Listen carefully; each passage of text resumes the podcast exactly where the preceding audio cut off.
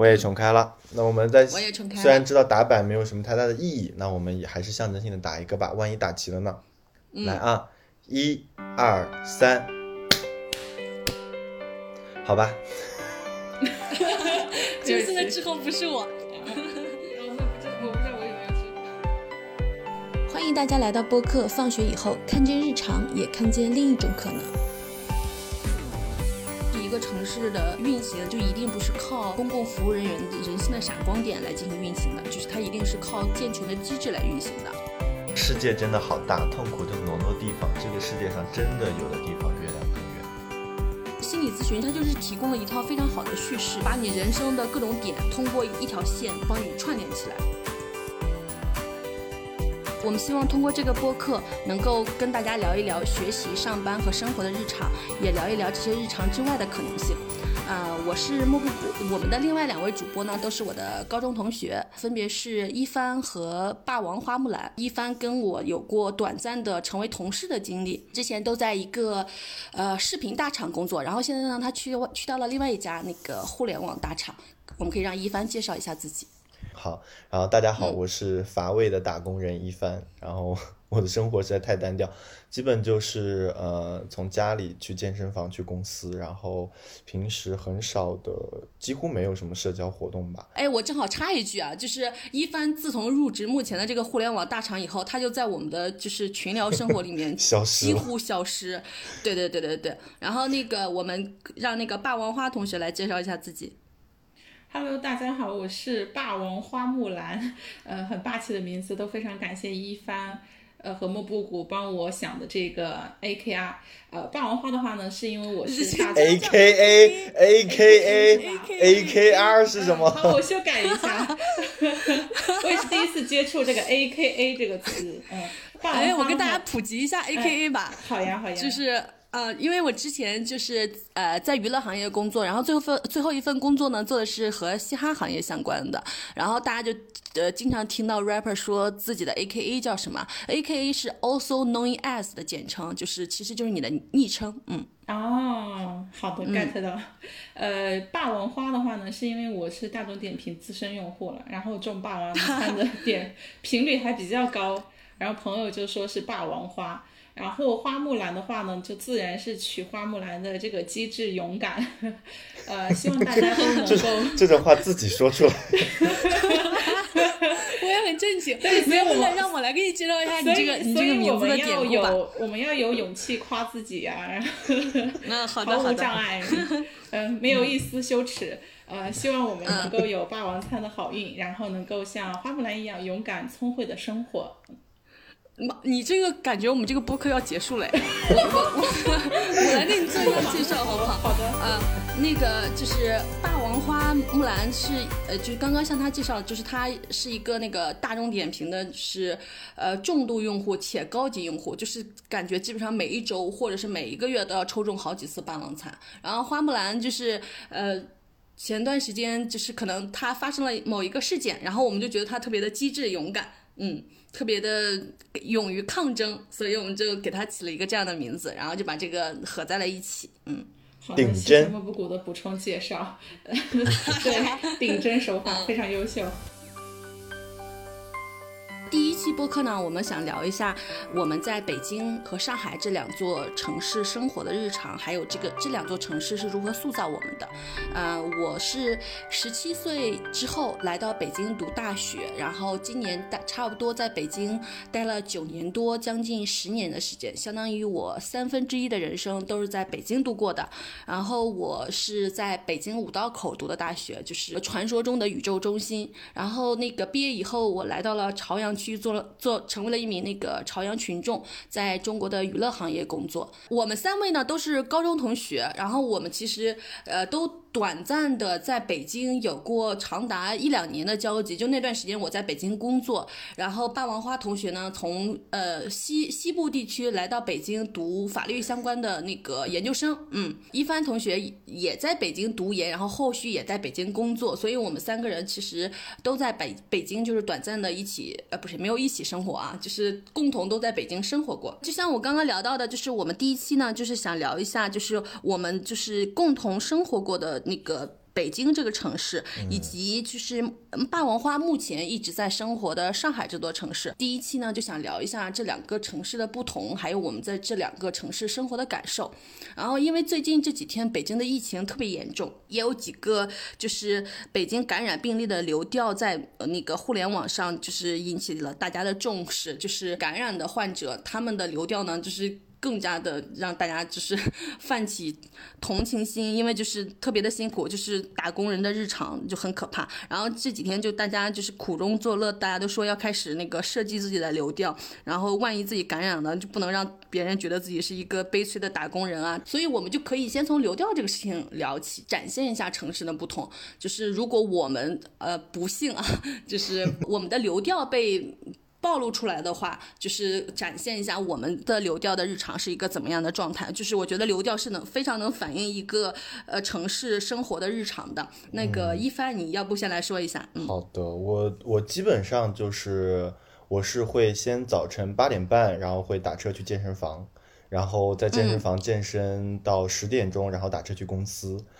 然后上一天班，晚上基本上是十一点半、十二点。下班然后再打车回家。妈呀，这这就是我的流调轨迹。然后我的周末一天就在家里，呃，基本上就是洗洗衣服、收拾收拾房间，然后最多去水果店和七幺幺买点酸奶、牛奶，没了。嗯，哎，昨天我还分享一个日常。昨天一帆同学那个失眠，呃，凌晨三四点要起床工作。我想说，我说你这个流调曝光出去也有点过于惨，太惨了，真的。对，然后那个呃，霸王花同学，我的流调就是会比较休闲，就是早上睡到自然醒十点多，然后起来简单吃一个饭之后，下午呢就去抽中了一个霸王餐去跳舞的，然后就去练习了一下舞蹈。然后那个跳舞的地方在虹口区，就是上海的一个老区，景色非常的好，所以我在练完舞蹈之后呢，就去哈尔滨路，在那个附近呃。观呃浏览吧，然后觉得挺好的，就 后来就在对浏览是个什么词汇？因为就觉得景色很好，因为我最近也会比较喜欢随手拍，所以我就会拍一些比较好看的景色。然后刚好就路中间有一家暖色调的面包房，就是冷寒冷的冬天看到很很暖和，然后我就进去。点了杯咖啡和面包，然后把我书包里带了一本书，就是莫布谷推荐的《你当像鸟飞向你的山》，然后我就一直看到晚上八点多把它看完，然后再呃打车去单位加了一会儿班，大概两个多小时左右，然后回家睡到自然醒，这样就开始周一的生活。我我一般是在这种非常你这个流调非常的 高雅。我们就我们正好那个你当像鸟飞向你的山是去年新经典的一本畅销书，然后正好有一个朋友在新经典工作，呃，他给我安利了这本书。然后呢，其实我自己还没有看，但是那个霸王花同学就火速下单买了，然后火速看完了。嗯，好，那个我来分享一个，就是在北京生活的一个流调。我是那个十月底、十一月初刚刚辞职。如果是我辞职之前的话，我的流调可能就是，呃，十点多或者是十一点左右出门去上班，因为我们公司那个上班时间比较晚。然后就是呃，上班中午出来吃个饭，然后那个大概晚上我可能因为我晚上通常都会加班，大概也就十点左右，然后就回到家，然后就是工作日就是一个这样的日常，然后。周末呢，其实就是躺尸的日常。辞职以后呢，我的日常其实就是在家里写论文，然后去偶尔去一下图书馆，然后那个打一下泰拳。所以我就是我的日常就是也没有太大的问题。如果流调被曝光出来，但是我有有一天的流调特别有问题，呃，就是呃那个上周的某一天，我是早上出发去体检了。然后体检结束呢，我和一位就是一起申请学校的朋友呢，去了卧佛寺，为了就是一个谐音梗求 offers，然后那个一天都没有吃饭，然后一天都没有吃饭。哎，等一下，我必须打断一下，原来去卧佛寺是因为谐音梗 offers，是是为了谐音梗。然后哎，我我跟大家隆重推荐一下卧佛寺，我觉得还挺挺恐怖的，就是还就是我不是我是一个唯物主义者啊，那天玄学也是撼动了我，就是我跟。我朋友从沃沃佛寺回来以后呢，我就是呃火速的，就是回到家，然后到家收拾收拾，然后因为我跟一个呃约播客的朋友，就是约了晚上一块儿喝酒聊一下做播客这个事情，然后结果就是聊到了凌晨两点多，然后我是一个也不咋喝酒的人，然后喝的酒喝的也是鸡尾酒，就是酒精度蛮低的。天哪！什么情什么情况为？什么忽然有人给我打电话？然后刚刚呢，特别惨，一帆刚刚在我们录音过程中接到了两个来自同事的电话，所以他不得不中断去给同事回复了电话。我觉得这个也是北京一个。呃，巨大的特点，我不知道是不是因为我们这个行业啊，就是可能互联网行业跟娱乐行业都有一个这样的情况。在北京的话，就是它有一个就是时保联的情况，就是你要时时保持联络，然后就是周末的情况下，也依然有个人不停的给你发工作相关的微信，给你打工作相关的电话。啊、我说一个特别恐怖的情况，就是在我已经离职两个月的情况下，我的前同事们还会在不没有任何招呼的情况下，周末直接给我打电话。就是我觉得北京在这这一点上，就是工作被大家排在了就是比较。前序的位置，然后大家可能就是边界感也没有那么强烈，而且我还有一个强迫症，就是即使那个工作微信，就是我只要看到了，他就会对我造成困扰，不管这个工作是不是需要我立即去做。然后就是，而且如果这个微信我看到了我不回，我内心也会特别特别的难受。就是北京就是有一个特别这种特别焦灼的情况，休息时间你也会被工作就是实时的困扰到，和就是他就是要实时的抓住你，你就感觉你逃不开这个牢笼。当然，有可能是我们这个行业特殊的原因，我不知道一帆你的感受是不是这样的？是的，我觉得其实这是这个行业的原因，娱乐行业可能就是这样的，就是大家都是一个失保龄的状态。但是我因为现在换工作以后，我的工种也变了，我现在嗯，其实更多是在呃对内，就是对我们的财法税，然后我们公司的财法税，他们的周就是周六周日是不上班的，就是无论我们是否大小周，他们是不上班的。呃，所以 所以就是到我这边就是会很难，就是我我我有一次就是有周末想去抠他们帮忙，然后他们就会反问你早干嘛去了，所以我 这也就是涉及到说昨天晚上我想说要工作，其实并不是实际上处理工作，而是我要去排一排我还有哪些工作要做，哪些是优先，是比如说礼拜一刚上班就要先去跟财法税那边去沟通，对。嗯，所以真的只是我觉得是工作性质的原因吧，但他们其实蛮好的，就是因为我是跟他们对接的，他们 周末不上班，我也就可以很，就是对，我这样就很好。我我也可以就是很有底气的去跟我的供应商或者跟我的领导、我的同事去说，我说这个事情你为什么提前没有说？财法税现在都没有上班，我这个东西做不了。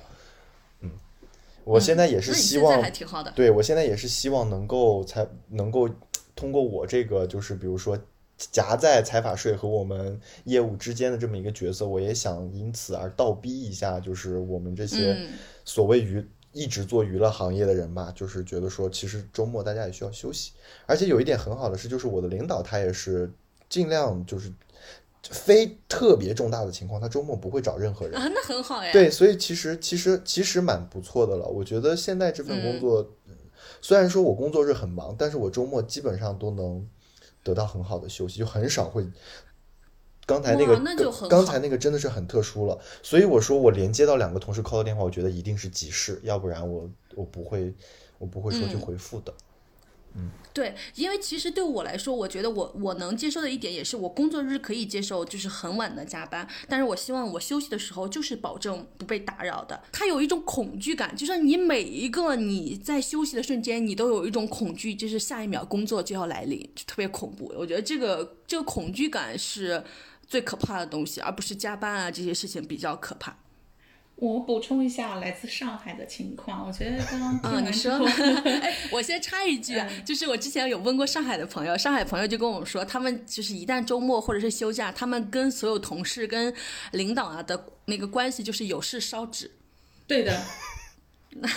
对对对，我觉得你形容的还蛮准确的，因为因为你刚刚就说到了那个界限感的问题，我觉得上海是一个非常有界限感的，就起码就我个人的经验来说是这个样子，因为我们是属于你过了下班点不会发消息给同事，更不用说给领导。就是你收到这种消息，你都会觉得很奇怪。就是你给别人发的时候，你就会很犹豫，你在你在干涉他的休息时间。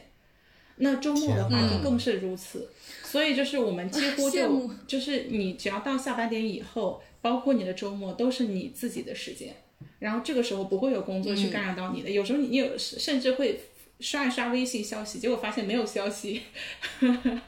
然后，但我觉得但你这可是它有能是你嗯的工作性质的原因吧，应该也有呃跟单位性质是有一些相关，就是可能是因为我是在企国企里面，那还有一点是属于，比如我自己周末也会去加班，但这种完全是自主性的，就是我希望我能够把我手头的工作能够推进更快一点。我或者是说，如果我周一到周五工作效率比较低，我就想要自己通过周末去把它补回来，但是完全是自发，就如果你没完成，然后或者是你不去，没有人说你去了，反而领导还会觉得有点奇怪，就哎你为什么下班这么晚，或者哎你为什么周末还要过来加班，会这样。然后那行业来说，呃是学法律的嘛，那我的律师的那些同学们，那他们可能就会存在一个失保联的那种状态。但是就我了解的情况来看，他们会属于某一个阶段非常非常忙。然后过了那个阶段之后，就可能会有一一两个月，或者是比较长的一段时间都比较轻松，就他们是那种呃阶段性的一种生活，啊，大概是这种，就是类似项目制的一种，项目来了就比较哎，忙哎。对的，对的，对的。然后我、嗯我觉得这种就是你下班之后就有自己的时间，这一点就相对来说会比较好。就是因为刚刚那个莫布谷说的这种不停的在被事情抓着不放的那种感觉，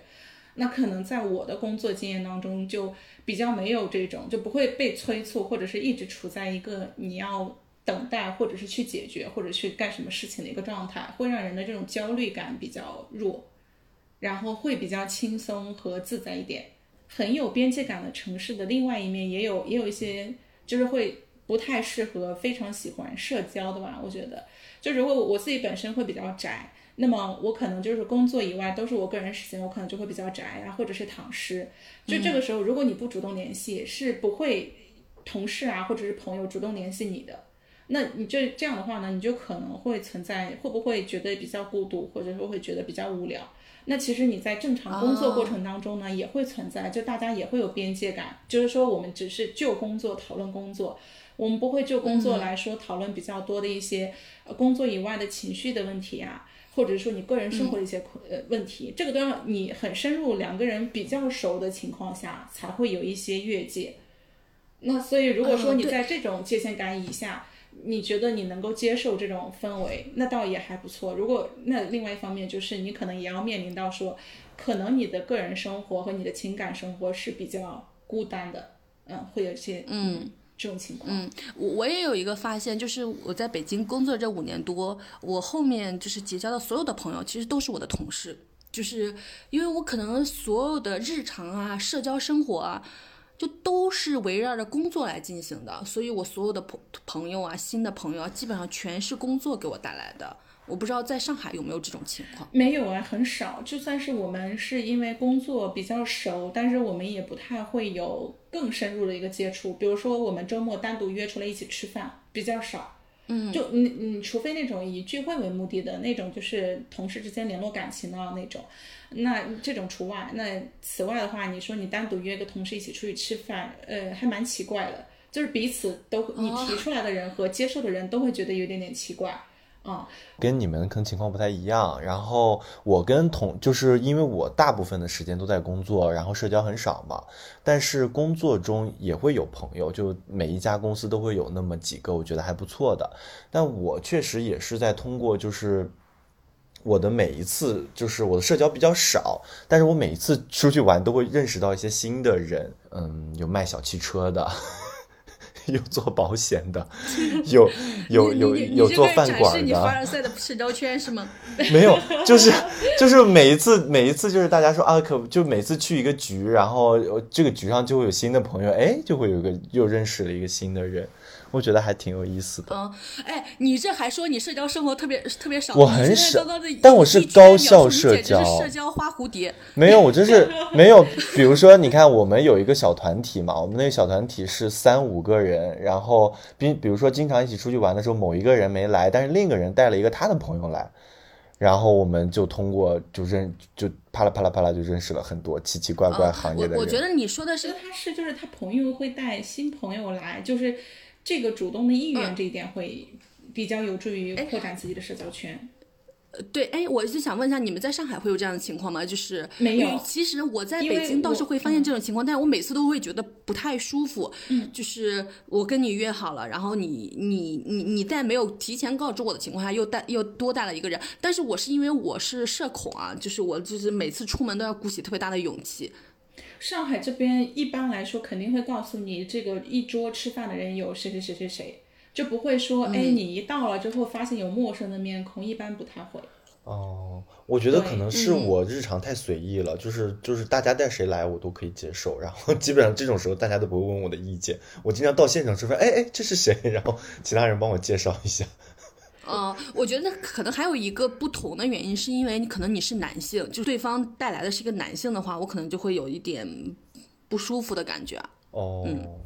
呃，对对对，因为可能男性交友层面，不仅是边界啊，或者是共同话题啊，或者是危险指数吧，可能就跟女性都不太一样。对，是的。我听完之后，我有发现，哎，我好像来上海之后，就是新增的社交圈并没有扩大，就是就是好像还是在这个还是以前的。对对对，还是以前的。然后呢，更多的时间就会放在说自己怎么去玩儿。去体验，去吃东西，然后去拍照。嗯，然后我其实就是觉得，就是北京跟上海还是有挺多的不同的。就是有时候那个霸王花在群里面跟我们分享一些他在上海的生活，就是我经常就是能被上海打动到。就有一天我在那个微信群里面看到你发了一张就是比较感动的。图片是，就是你去坐地铁，然后你就发现那个地铁员在帮助，呃，一个残疾的老人，就是坐地铁，然后他有专门的那个装置啊，然后就能帮助他的轮椅进到地铁里面，我觉得还挺感动的。可能在我们国家就是有一个现状，其实你在大街上啊是看不到太多残疾人的，就是残障人士其实是。不被鼓励出现在公众场合的，很多人也会觉得他们的出行是给自己带来麻烦，然后也给大众啊，或者是交通设施啊，或者是公众基础设施这些东西造成麻烦的。但是上海那天你发那张图呢，就还挺挺感人的，我觉得。对我补充一下，就是因为上海它这边就有很多那个地铁的工作人员，然后有一次我也是刚好看到，就是有人那个。是坐着轮椅，然后要进地铁，然后他就可能会不方便，然后那个工作人员就好几个马上上前把他推进去了。那推进去坐地铁之后，这个工作人员又立刻做了一件事情，就是通过传呼机告诉他要出站的那个工作人员，说一会儿会有一个坐轮椅的，然后到时候辛苦你帮他推出来。然后我当下就是全程围观这件事情，我就觉得哇塞，真的是。这个并不是说工作要求他们的，而是你在他履行自己职责过程当中，又看到了这种人性的这种闪光点。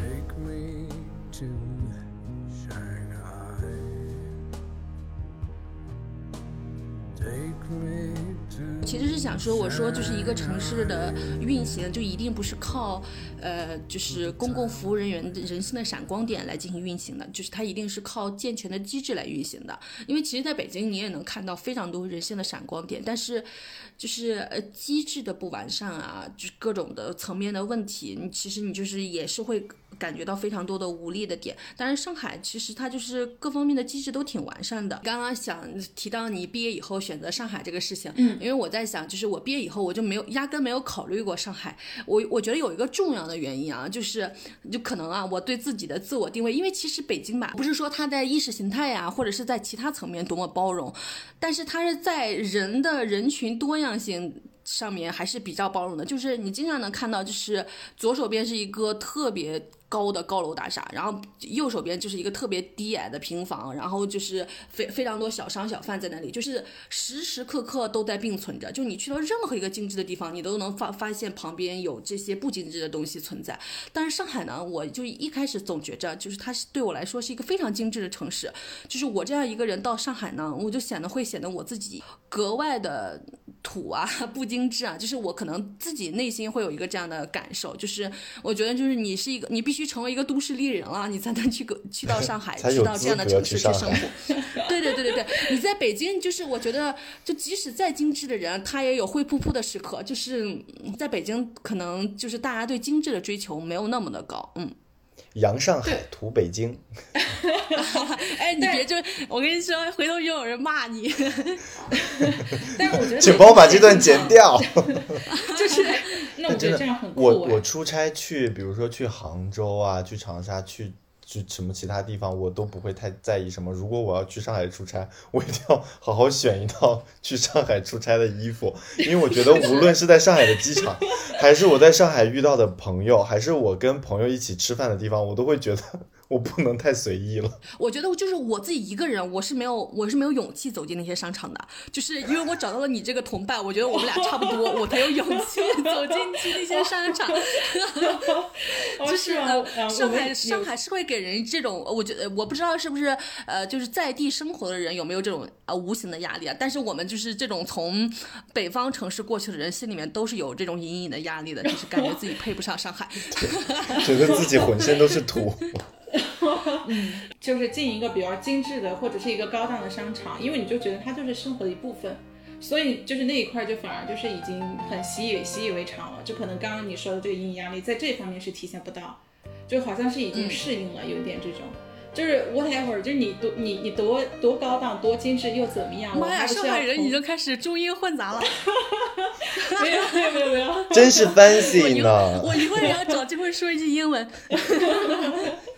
就是上海的便利商店跟北京也是有挺大的不同的。哦，对对，我我非常喜欢上海的便利店，就是七十一，然后罗森、全家，就这些便利店，我因为它会有一些功能。哎，在北京我们都叫七幺幺哎。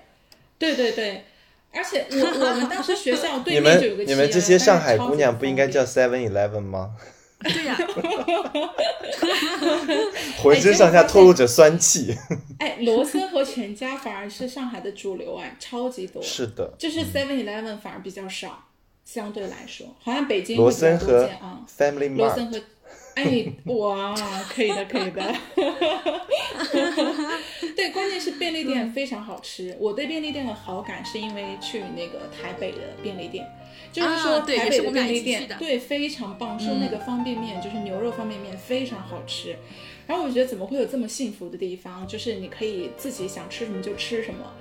然后那回来之后在上海呢，也是有同样的感受。虽然说就是它品种可能不会像台北那样有有那么多。好吃的或者是想要的，但我觉得上海的便利店也满足了就是个人生活这种需求，对。然后我可以在那里面自习、工作、看书一整天，没问题，因为他们就专门有有位置给到你，然后有充电的，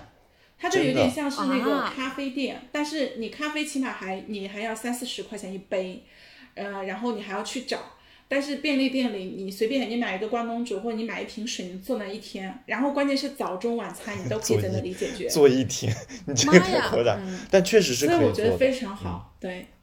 啊，在是，在是，在北京的便利店，我觉得大家人均待的时长可能应该不超过五分钟吧，就大家都是冲进去 买个啥东西就赶紧走了。嗯，呃，因为有时候是因为中午要去开会，来不及吃饭，就冲进去买个关东煮啥的。我从来没有在里面，就是像你说的，我我我从来没有在任何一家便利店啊，就在北京的待过超过十五分钟以上吧，没有过。北京很少有有有坐的地方，因为我之前在上海出差，有一年不是出差了将近。小半年嘛，就早晨的时候，你可以在那里就是买一个三明治，他帮你加热，然后你买杯咖啡，然后你就可以坐在那里就去吃完再走。嗯，对，因为我有时候什么的，对对对对的，会非常方便。我嗯，我我自己的话，就会有时候我出门带本书或者是干嘛，然后就可以在便利店待一下午的时间。呃，我对，我们可以聊一下北京跟上海的美食，哎，嗯，因为北京一直被称为美食荒漠，然后上海呢，就是大家都是觉得实打实的好吃的，嗯，呃，我我可以先分享一下，因为我我作为一个社恐，出去聚会最大的动力就是去吃，对，就是所有的社交聚会对我来说最大的目的就是吃，能吃到好吃的东西。其实我还是在北京找到一些非常好吃的东西，但那些好吃的东西呢，就真的没有一个是适合自己一个人去吃的，就是有特别好吃的火锅，对。对，特别好吃的烤肉，然后烤海鲜这些，就没没有是适合自己一个人去吃的。嗯，因为我觉得北京好吃的菜基本都是像一些什么西北菜，然后或者什么新疆菜，或者说还有什么东北菜吧。我觉得这几这这几种菜北京好吃的还是挺多的，但是这几种菜都都川菜跟湘菜也都是可以的。呃，就是嗯嗯，对对。但我觉得川菜湘菜在哪里都好吃啊。啊，是的，这倒是，就是我的意思，其实说就是北北京不是一个美食荒漠，最主要的原因就是因为它是一个首都，就是各种菜系都在这里面有有餐厅，就它都还维持着一个呃及格以上的水准。对，是的，上海的餐厅有更多的，比如说精致感和惊喜感。嗯，对对。哎，我还发现北京跟上海有一个特别大的不同，就是你在北京你排队，有时候你比如说你拿到了一个几百的号，那个时候你不要绝望，就是你前面的人都会陆续的离开。对，但是在上海不是，就大家非常的坚持，真的太恐怖了。因为有一年我我不是在上海跨年嘛，我就跟爸爸妈妈在一起，然后我俩要去吃那个 Just Ted 的泰式火锅，我们俩是大概是下午四点多就是去到了那个商场吧，然后我们就拿号，就所有的充电宝全部被周围所有的人借完了，就是没有人走，大家都不走，就在那等着。然后我们大概是凌晨一点多才吃上吧，然后我们吃完已经凌晨三点了，然后那个时候也打不上车，我俩是最后骑着自行车骑到了黄浦江边。是不是？对对对，是因为上海这个排队文化，还是我刚开始都会觉得说，为什么要花时间去排，然后就为了吃个东西，然后现在自己也融入其中。而且刚刚说到精致，就是你像说像上海，他就会吃那个 brunch，就是早午餐嘛，就是啊，对，大家会拍出来非常美的图片，然后呢，你在衡山路或者是在乌鲁木齐中路。然后会非常的精致和小资，然后就觉得哇，一整天都被治愈了。你就是为了那个美食、美图，还有那个美景啊。对，我觉得上海还有一点是这样的，就是它是一个有风景的城市，就是你在就哪怕是 CBD 地区啊，或者是就是在黄浦江边啊，你是能看到风景的。呃，但是在北京就是商贸圈啊，看没有办法看到任何风景的，它就是高楼的建筑。但是上海呢，其实就是好多地方都有风景，所以就是上海的时尚呀，然后上海的打卡文化呀，就也都就比较足。但是在北京，就是即使你是最有钱的人，就是因为我不是在娱乐行业嘛，就有很多艺人其实都住在一个朝阳区的一个小区叫棕榈泉，但是棕榈泉对面就是一一排低矮的平房，然后里面有特别多的小商小贩，然后苍蝇在那里面飞来飞去。然后我当正好住在那个棕榈泉的对面，你就能发现，即使你再有钱，你也很难在北京买到一套房子，就是在你方圆，呃五百米。以内都是精致的，当然是别墅区不算啊，就是因为他们已经在郊区了。就是说，在那个闹市区或者是商贸区就很难实现这样的，但是在上海你就能实现，就是方圆五百米左右的精致。嗯，然后就是因为前段时间我在微博上也看到一句话，就是说没有天际线的城市算不上大城市。就是上海呢，其实就是有一个是一个有天际线的城市，这样就会让它的风景啊，整个的都看起来都特别的好。天际线是什么呀？就是 skyline，你知道吧？就是海和天交界的那条线。哦，好的好的，那是有的。我跟你讲，北北京北京没有，北京北京人的反向科普啊！我不是北京人啊，我只是一个在北京打工的人。哎，但是北京的涮羊肉就非常的好吃，而且非常有氛围，嗯真的。南门涮肉很好吃，安利给大家。对，还有那个。呃，麻酱的烧饼，然后前段时间吃的简直眼泪都要流出来了。我觉得就怎么会这么好 吃？你们不是又不让吃吗？一个烧饼就把你给打发了。哎，我跟你讲，我们每个人就是我们，我们即使啊，就是四散到了各地，我们还是有一颗皖北魂和皖北味，就是需要主食来给我们宽慰。是的，对，对的，对的，真的是这样。因为我马上不是就是要离开北京了嘛，就是大概十来天以后我就要离开北京了，离开了我生活了将近十年的北京，然后我就把所有的东西打包，然后回到我们皖北的小城市里面去。然后我就在想，就因为最近正好也在收拾东西，我就在北京工作这五年，就是自己租房子住这五年，就是我每一年都在搬家，就是每一年都在被迫搬家。这一点也可能对于年轻人来说也是一个特别。呃，困扰或者是难受的一点，因为每一次搬搬家，呃，它不仅仅是对你就精力啊、金钱巨大的耗费，就是你的安全感也就每次都在这种搬家的过程中被就是被砸得粉碎，就是而且每次搬家都会遇到一些，或者是因为遇到不好的事情而搬家，或者是在搬家的途中遇到一些不好的事情，我就我就比较想分享一下在那个北京搬家的经历，然后那个一帆你可以分享一下你在北京的。你你在北京搬过几次家呀？我记得也是好多次，是不是？呃，我搬过很多次，嗯，也算是平均每年都会搬一次。但是，嗯，我的整体的租房和搬家经历也不至于不愉快，就还不错。你不是没读研究生吗？木果，然后就跟我说说，呃，通勤时间超过四十分钟，哎，怎么说那句话？就意思是说，通勤时间超过四十分钟是非常痛苦的。然后就谨遵这个教诲，我基本上。我基本上搬家就是都离公司非常近，就是如果说打车，就是不堵车的情况下，十五分钟左右就会到，所以我基本上都是在呃五公里以内去选择住的地方。嗯，就第一个房子是你帮我介绍的，然后我看了一下就直接搬了嘛。然后后对，然后后面的呢，就是就是因为换工作，然后工作换了地点，然后。就重新租了房子，但其实我没有什么不愉快的经历，除了自如上一次就是他跟业主的房子要到期了，他并没有提前跟我说，然后当我要跟他续租的时候，他跟我说不能续租了，因为业主的房子到期了。然后我就不得不被迫要搬，然后我的时间还非常短，因为我的房子还有一周就到期了，我就没有时间。然后我就希望说，那我还继续跟你们续租，你们可不可以给我一些搬家优惠券之类的，或者是你们帮我找一下房子，因为我工作比较忙，没有时间去看房子。然后都得到了非常斩钉截铁的拒绝，于是从此我就把自己拉黑了。真的得到就是他就是觉得说他说本来我们的合同也是要到期了，然后合同到期了以后，我们双方都是要考虑是否要继续续租的。我就觉得北京那么多租房的中介，我不差你一个吧？然后我就去找了我爱我家。我在挑室友上面也没有太大的要求，其实男生女生我都不是特别介意。但我其实有一个好的小小小的一个怎么说呢？嗯，一个租房小小 tips 可以分享给大家吧。嗯。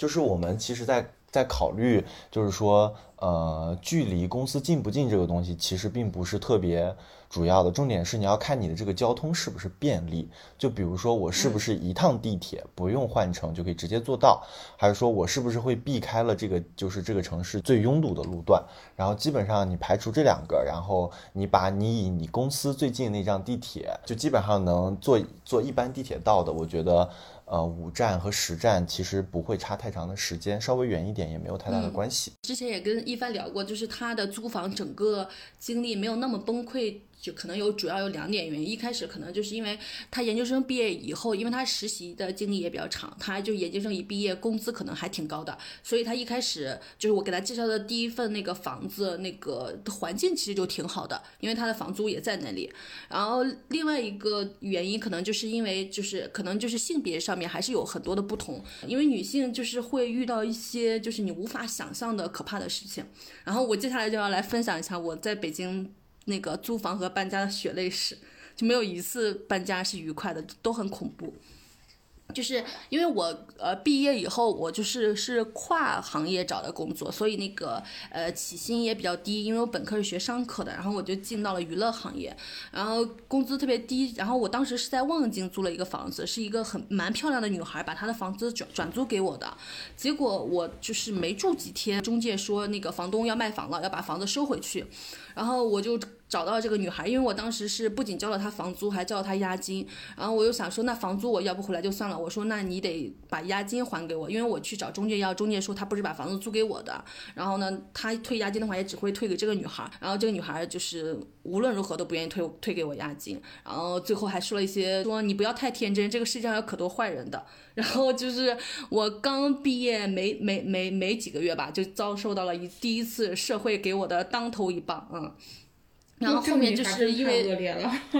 呃，对，就是而且长得很漂亮，然后他们公司还给她就是有宿舍，就是你特别想不明白她为什么要为了这么一点点钱做出这样的事情，嗯，然后呃后面因为正好在工作，然后就你你也没有时间去找房子，然后中趁着中午上班的时候，就是赶紧跑过去去看了一个房子，那是一个就是是一个隔断间，呃，有可能上海也没有这种情况，就北京比较普遍，就是他会在一个比如说呃。一室一厅的房子里面隔出三个隔断，相当于就是在客厅里面有三个隔断间，然后我就住在那个隔断间，那个隔断间呢也没有窗户，然后房租就是很便宜，然后其实你就也没有洗衣服的地方，也没有晾衣服的地方，那一进去就是就是床和一个特别小的衣柜，然后一一个小桌子，一个小椅子，你就没有任何转身的余地。当时就特别感谢我另外一个就是我同学，他正好在北京，然后他有房子，然后我就每周拿着我的衣服去他家去洗。然后周末晾干了，然后我再带回去，就是撑过了那段特别艰辛的时间。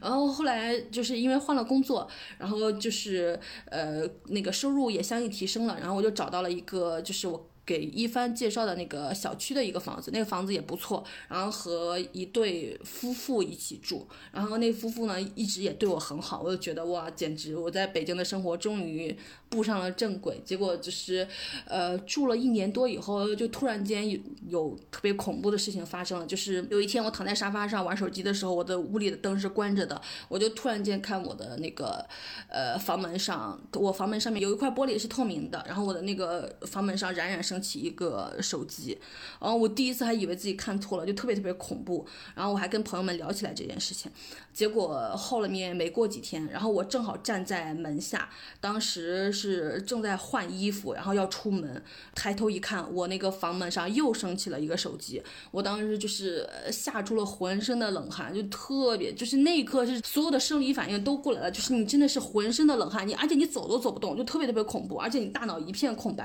然后我当天还正。好约了人聊业务，完全无法想象我当时到底在聊什么。呃，聊完之后，我就立刻跟就是我当时去洗衣服的那个朋友说了这件事情。然后我当天晚上就在那个朋友家里住的。然后第二天一早，就是我跟这个朋友在一帆的介绍下，我们就去看了一个自如的房子。然后我就火速定下来了。然后当天晚上，我这个朋友还有一帆就帮我一块收拾打包东西。然后连夜给打包好了，然后第二天一早，我另外一个在四大工作的朋友，他那天好像刚好放假，然后趁着我主卧的那个夫妇去上班的时候，我们俩一块把所有东西就是搬走，然后我就火速入住了这个呃自如的房子，开始还都挺好的，后来 那个一帆的朋友搬走了，然后后面就搬进来了一对情侣，这对情侣呢就是 在三里屯的夜店工作。然后他们是上夜班的，然后每天大概凌晨三点左右回来，回来之后就开始疯狂洗衣服、剁骨头、做饭，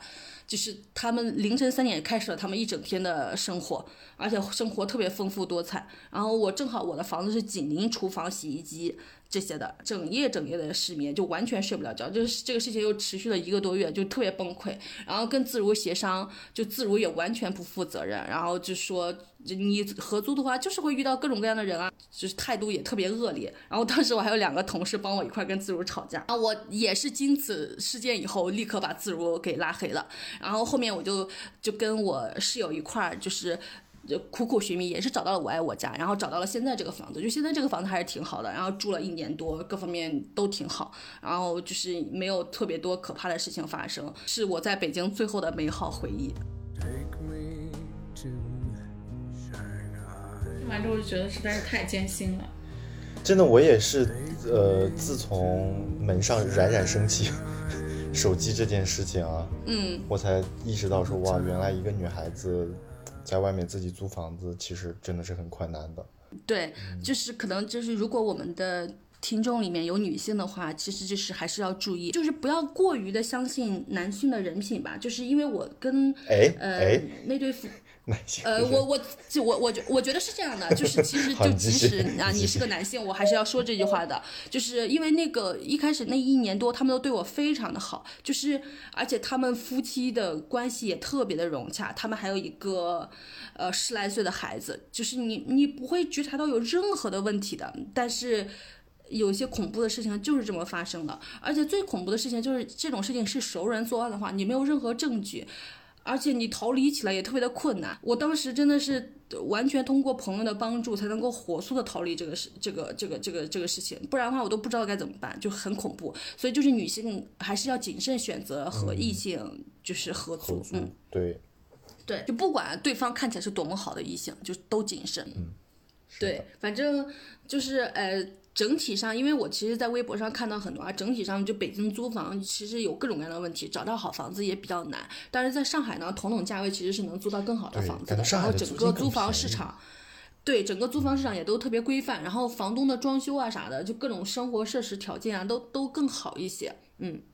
对，我觉得租金还还可以的，因为我当时刚毕业，然后我们两个人合租，离单位又很近，然后两个人是五千五一个月，而且他当时好像。押金也是及时的就退还，就不存在说不不退押金这个问题。大家其实就是在租房市场上遇到这种问题，还是呃勇于去寻找法律的帮助，而且这个事情非常的简单。是就是正好前几天我回到前公司，然后就有一位我部门的呃同事，他就说他租房就是过程中因为房东扣他将近六千块钱的押金。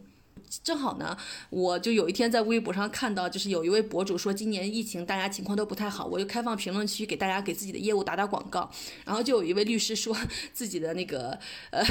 咨询费每个小时五五块钱，可以为大家提供咨询。然后我就跟我这个同事说，我说你可以找这个律师提供一下帮助，你只要让他给你那个写一封那个法律文书，然后说要起诉这个房东，这个房东就会立刻把。这个六千块钱给到你的，就是，呃，虚张声势欺负小姑娘的人吧？他其实内心他肯定不懂法，然后有只要法律就是摆在他面前，他是非常恐惧的。所以就是，呃，如果有遇到问题啊，押金不退的情况下，是要去寻找法律的帮助的。而且寻找法律的帮助就没有大家想象中那么困难、那么麻烦，还有代价高昂。觉得就是莫布谷刚刚跟大家分享的很好，就是第一个呢是有法律意识。第二个是你有了这个意识之后，你怎么去用法律维权？那么证据的保存是特别重要的，啊，然后第三个的话呢，就是因为刚刚那个律那个律师，我我也是很佩服他，就是五块钱一个小时，真的是法律民工，呃，但是却能够很实际的帮助大家解决问题。你你真的你遇到法律问题的时候，也就是遇到了困难，我希望就是大家都，呃，不太会遇得到呢需要法律来出面解决的问题，能够多一点的幸运。主要是这些，对，呃，对，反正在北京租房靠的最大的就是幸运，我觉得就跟，呃，结婚找对象差不多，就是不是靠其他任何啥，最主要的因素就是幸运。对我，我刚刚说完幸运，我就觉得我这话说的实在是太心酸了，就是人生想要过得幸福，需要依赖运气。那其实如果机制更加的健全，管理更加的规范，就是属于遇到问题才属于例外。呃，其他的情况，大部分人都可以生活的很好，这才是一个比较理想和比较好的一个状态。然后下面一个我想聊的话题就是。其实是跟心理咨询相关的。然后之所以想聊这个话题，是因为就是霸王花同学呢，就是呃一一开始的时候在北京读书的时候，其实就已经有在做心理咨询了。然后在上海呢，他还在持续的做心理咨询。今年就是疫情的原因，我觉得就整个社会其实每一个个体，呃，在心理上都是受到就是程度不一的创伤的。然后可能就是他在今年啊，或者是比较短时间内都是没有办法显。的当然也有很多人就是是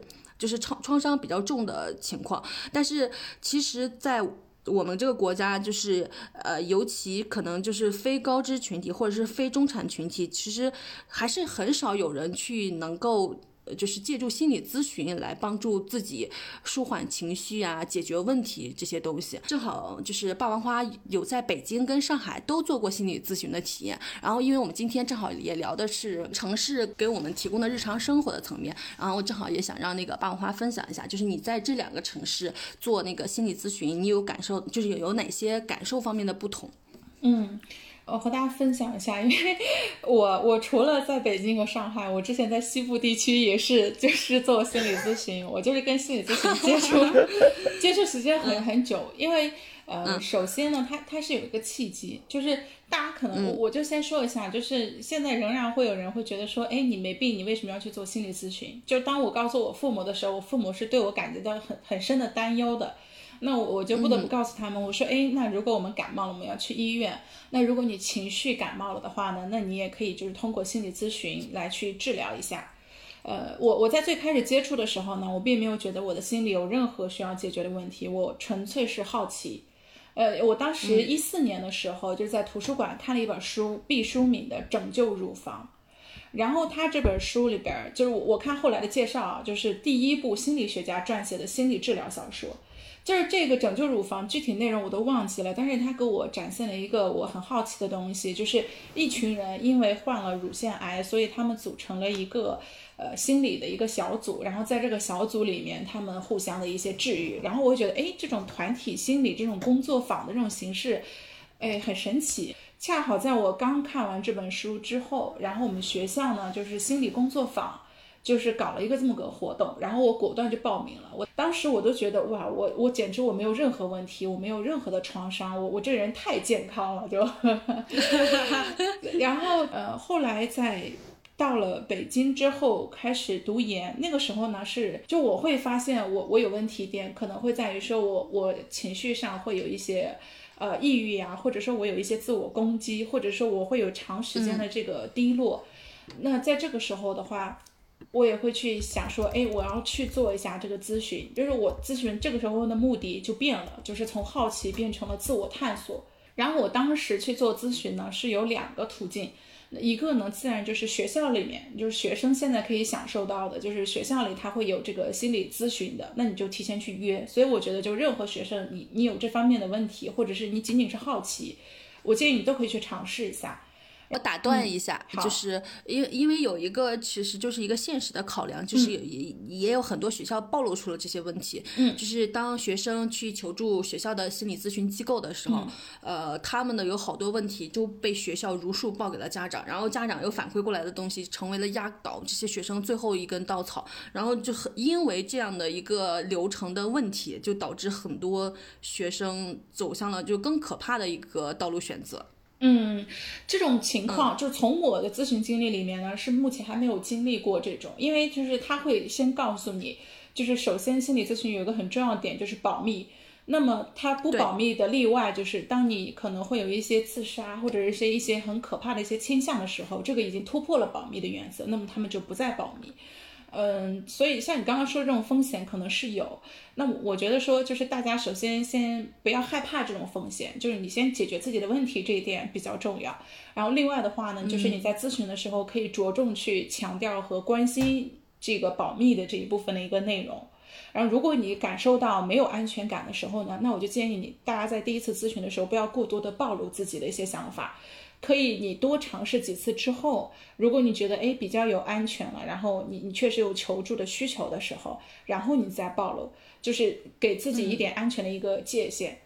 嗯，然后学校的一般，他这个心理咨询他是有这种伦理规则的，所以就是也也也可能是因为我目前还没有遇到。呃，所以对这一块的担心并不是非常大。那我觉得刚刚莫布谷的提醒是很值得大家去重视的。我觉得除了在学校之外呢，北京还有一个很好的心理咨询的优势是在于北师大，它的心理学专业好像是全国排名第一。然后当时北师大它那个心理咨询呢，就搞了一个活动，就是它有一个专门的心理咨询的机构，然后这个机构会有一些研究生，就是他过来类似当做实习一样的。它是免费向校外的学生是开放的，所以我当时是每周一次的频率去。我我觉得就我个人而言，很简单的点是因为我从大学以来，然后一直到研究生都是学习就是学霸型的吧，就是然后做什么都是很优秀，也获得了很多的荣誉。就是你一路这样优秀的人走上来的。其实他是会，我我是不是又进入到了一个自夸的模式啊？啊，嗯，对，我们要勇敢的承认自己和鼓励自己。我作证，大王花是一个非常优秀的同学。嗯，呃，就是在你已经获得了非常多的荣誉，然后你一贯优秀的时候，好像你已经进入到了一个懈怠期，呃，或者是说你进入到了一个不好的状态。那这个就是当时咨询师是有反馈到说了，就是说你优秀的人。呃，习惯优秀的人，他反而很容易出现一些心理和情绪上的一些问题的。啊，这个就比如说涉及到一些，比如说假性自我还是真真实的自我，就是你你到底你的生活是为了你自己，还是说你在为一个你假想中的别人满意的，或者是你给自己画出来的一个那个东西，就是你你在不断的去做一个假性自我的时候，它一一度会让你得到很多的满意，因为当你的成绩好，你获得很多很多荣誉的时候，你会得到很多的认可。但是你一路这样走有问题，就是在于，当你想要的东西已经无法满足你，或者是说你想要的东西你通过努力已经没有办法再得到的时候，该怎么办呢？就是你离你真实的自我越来越越远，因为可能真实你自己你是一个很很胆小、有很多很多缺点的人，可是，在别人的光环下你并不是那样的。你你能不能够真实的去面对你自己，接受真实的自己？如果你不能的话，那你可能就会陷入到一些痛苦。这这，我觉得这个里面可能也会涉及到一些边际效应递减吧。就你你得很多东西的时候，你在想我到底要到多优秀为止，我才可以停止？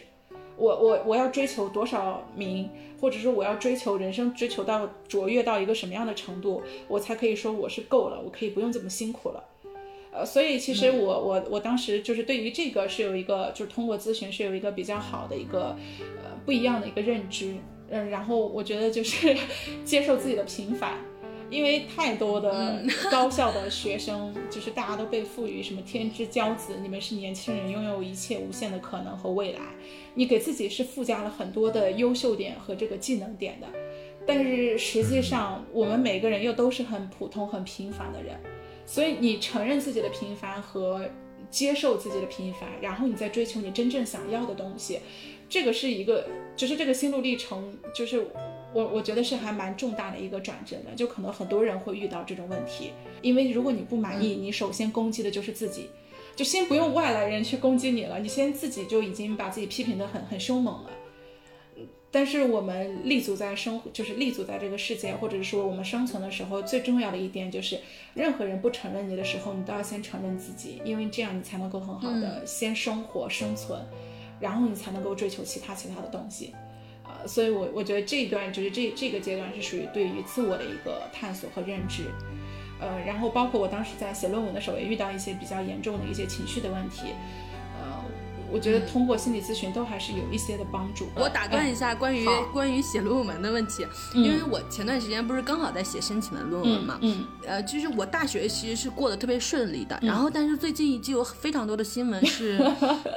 就是呃大学生啊或者是研究生呃跳楼啊轻生啊这样的案例，其实我特别理解他们。然后因为我最近写论文呢，就是一开始论文可能都已经写了四分之三了，然后在在一个关键的环节出了问题，就可能所有的东西。都要作废，就是我那一刻其实是特别理解，就是为什么会有人想要跳楼这种事情，就是你苦心搭救的所有的基础就全部在一瞬间崩塌了，然后你就会真的特别特别的难受，然后你也特别没有勇气再重新的开始，就是就这样的瞬间，我觉得肯定。呃，就是大家在做一个长期的项目啊，或者是你自己在独立做一个事情的时候，可能都会有内心这样崩溃的时刻。我觉得这个有一个特别关键的一点，就是要勇于求助。然后第二天我就去找我的就是那学姐，我就跟她说了我这个问题，然后呢就是请她帮我一块解决这个问题。然后她给我提出的那个解决方案呢，其实就是重新开始。但是你自己想说自己给自己下定决心重新开始，其实是很难的，就你自己很难面对这个事情。但是当别人给你宣判了你这个命运。你必须得重新开始了，你其实你就有这个勇气去做这个事情了。其实你求助的一个向外求助的一个呃目的，其实是帮助你确定你自己的行为，就是其实你内心已经有答案了，你就是要重新开始。但是你其实是不想面对这个事情的。你向外求助，其实就是要有一个专业的人士来告诉你，你就是真的要重新开始。对对对对对，我觉得是觉得啊，就是大家遇到任何问题，呃，那个第一条就是。先让自己赶紧的，就是先暂时不想这个问题，就是让自己赶紧出去，就是逃离一下，就可以通过比如说打游戏啊，就是出去走一走，就不管下去是买甜品啊，还是下去买个什么，就是出去走一走，让自己心情缓下来。然后呢，第二条就是真的要去找一个专业的人士求助，就是他给你的答案可能就是你内心想要答案，但是他给了你这个确认之后，你真的就有勇气。就是往接着往下走了，其实这个问题就能解决。我觉得就是没有完成呃不了的事情。当然，这个这句话听起来比较鸡汤啊，但是我还有一点就是，其实没有。就是不可以放弃的事情，我觉得就是实在搞不了，就是勇于放弃也是一个挺好的事情。嗯嗯，对的对。然后就是我的意思是说，就是即使你是一个一直以来都特别特别优秀的人，就是你从一个小城市、一个小县城或者是乡村出来，呃，所有人都对你寄予厚望，但是你也依然有那个就是勇于放弃或者是勇于停下来的勇气，就是这这些事情没什么大不了的。嗯，这并不代表因为今年其实有。对，因为今年有一个词就是被大家用的非常的广泛，就是内卷嘛。然后这个就是呃，我们前段时间我也在跟就是呃霸王花还有一帆在分享，就是向彪老师一本书叫《把把自己作为方法》。呃，其实我想我想说的就是，我觉得学生压力特别大的一点，是因为就是我们这个社会竞争的机制特别单一，而且它不允许你退出，就是。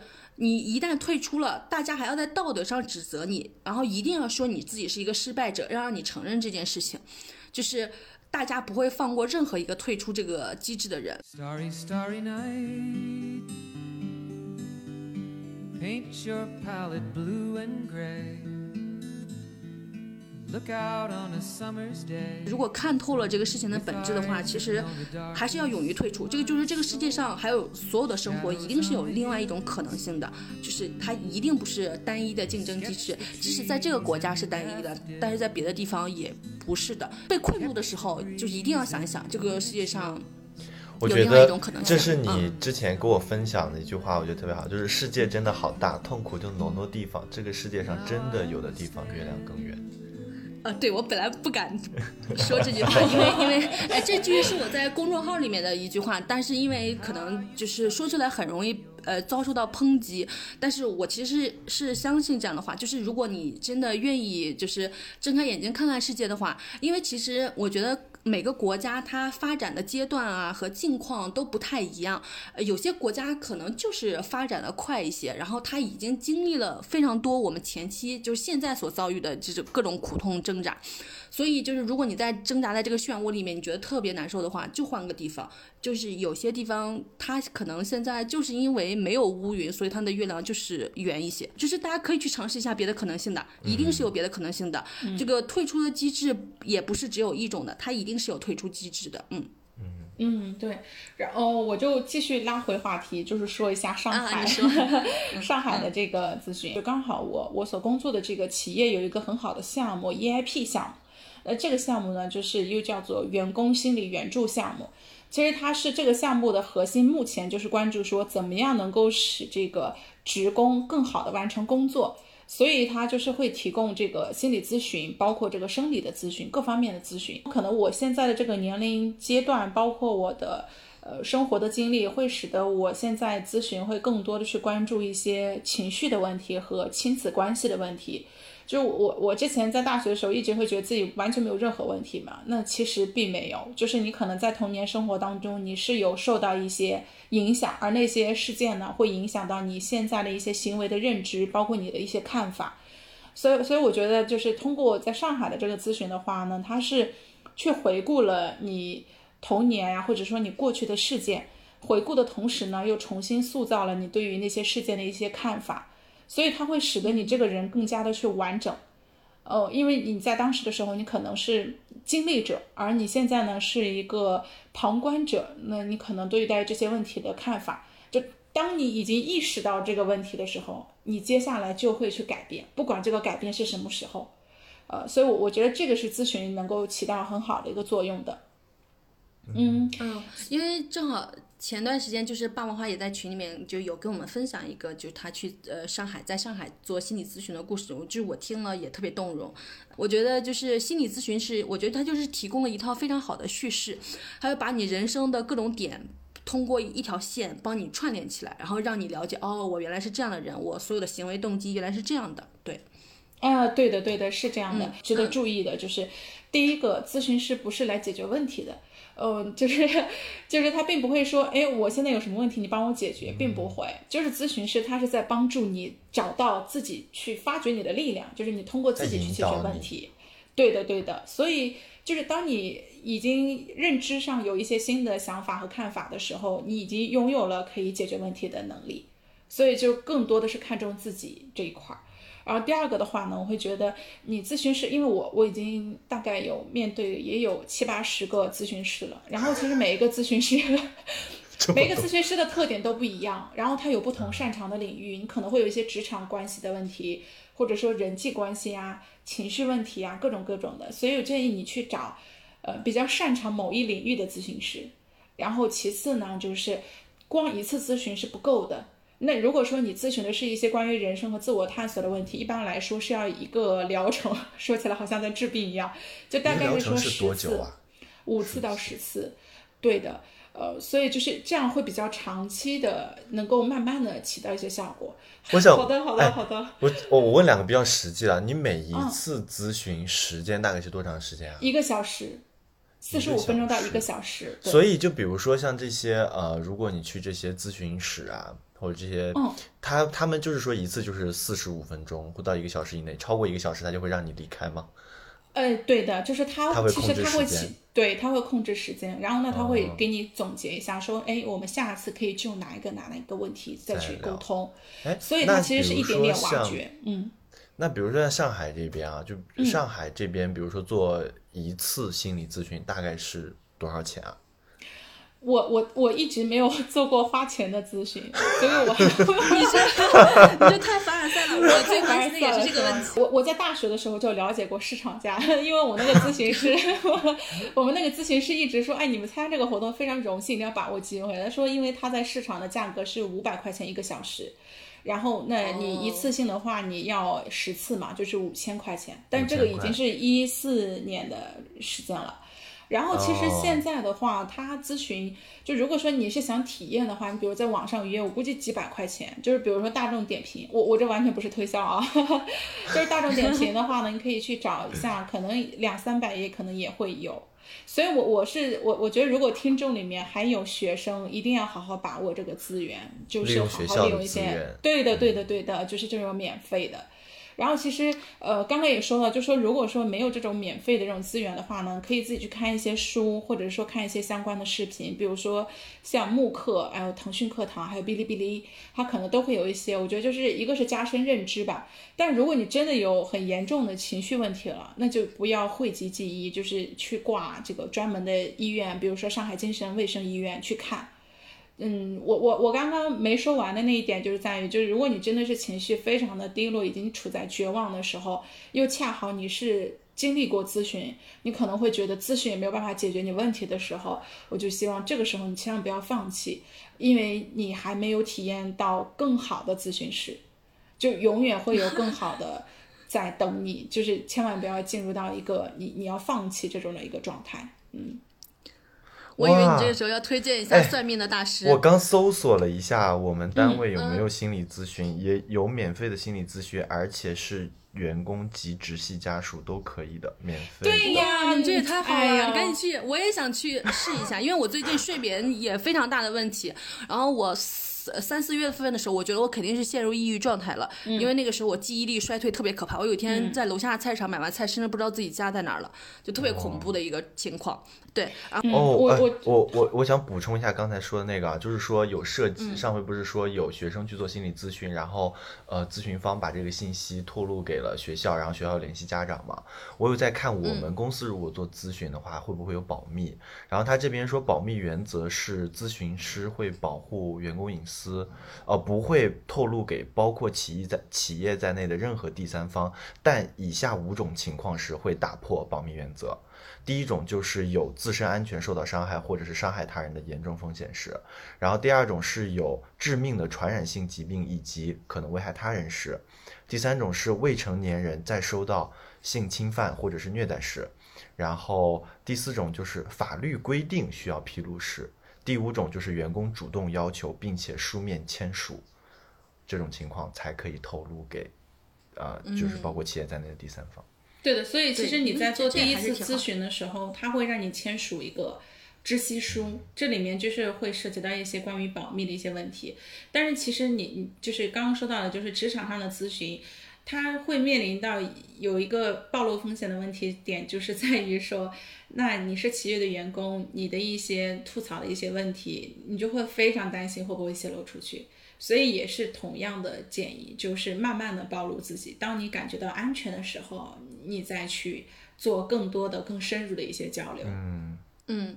然后我们今天就是聊了一下在北京和在上海生活的不同，然后也聊了一下在北京的搬家，然后在北京和上海做心理咨询的情况。我觉得这些都可能是呃，就是毕业以后的年轻人可能会遇到的问题。然后其实分享的主要搬家和心理咨询这两点，都是希望告诉大家，就是呃，可能人生好多事情主要是靠幸运，但是如果真的问题来了，就是大家。不要害怕，就是比如说法律的武器或者是心理咨询，听起来都是特别恐怖的词汇，可能也觉得操作起来特别难。然后我们今天这期分享主要是想说，就是这些是非常正当的途径，而且操作起来没有那么难。就是大家如果遇到问题，可以勇敢的去诉诸这些途途径去解决自己的问题。嗯嗯，是的。哎，但我有有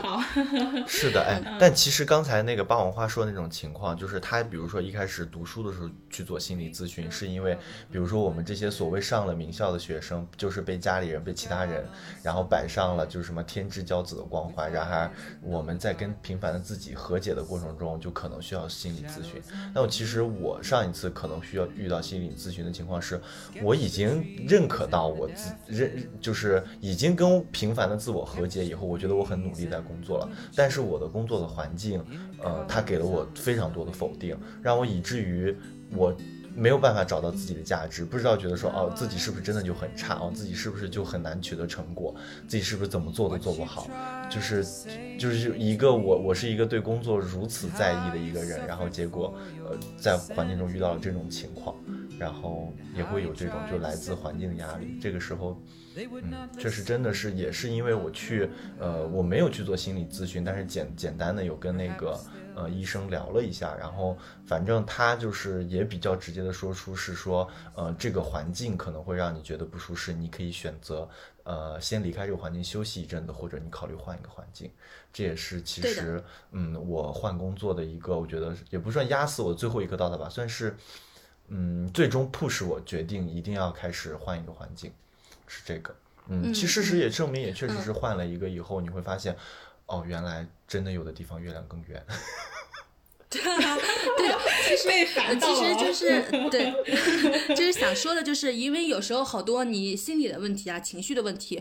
呃，压根完全不是你的问题。我其实还想跟大家分享一点，就是大家可以停止一下反思，停止一下自我反省，就是我们太。就是被教育，就是总是要自我反思和自我反省了。然后我们身心出了问题，就千万就是不要讳疾忌医。然后呢，大大部分时间其实解决问题的那个途径啊，其实就是离开一个迫害你的环境。嗯，就是这个环境不局限于说你所在的原生家庭，或者是你所在的公司。大家可以把想象力放得更大一些，就是这个环环境可以也放得更大一些，就是转换一种思路，永远有。另外一种可能，嗯，对，对我就想说，就是呃，如果原生家庭让你不舒服，那你就远离一下原生家庭；如果这个公司让你特别不舒服，让你特别难受，你就远离一下这个公司。然后，如果北京让你不舒服，那你就去一下上海；如果上海让你不舒服，你还可以考虑一下别的国家。就是，嗯，永远有不同的可能性。就是我们一 一我们这个节目第一期的 slogan，我觉得以后也会延续一下这个 slogan，嗯。可以，非常棒，感谢和大家有哎呀分享。真的，我觉得好久没有和你们聊天了。哎，我们今天聊了几个小时啊，好恐怖啊！我是哎，我们是十二点开始准备，现在已经四点多了，朋友们，我今天还没有吃饭，我们录了两个小时，然后加上之前测试什么，大概三个小时吧。嗯，但我今天我今天确实是。很多收获哎，真的好久没和你们聊天了。对我，我是觉得啊真的就是呃，聊天就是，你，就是在我们，因为我们经常之前啊，在你入职大厂之前，我们经常也在微信群里面聊天。然后呢，我是觉得就有时候我们的聊天和碰撞都是非常有意思的，它是很好的输出。但是呃，就是刷过去这些东西就没了。但是如果我们能通过声音这种方式记录下来，然后它也有可能帮助到或者是激励到别人，就是一个特别好的方式。而且真的。能把我们自己从日常生活的琐碎和痛苦里面拽出来的唯一的一个途径，就是去创造。我觉得，反正播客就是也是一种创造的方式。嗯，哎，我觉得你刚刚这句总结的话也非常棒，真的就是特别鼓呃打动人心。然后我们这期节目，妈呀，两个小时，我觉得我们就是剪的时候可能得压缩到一个小时以内。嗯，对，但我我是觉得那几点。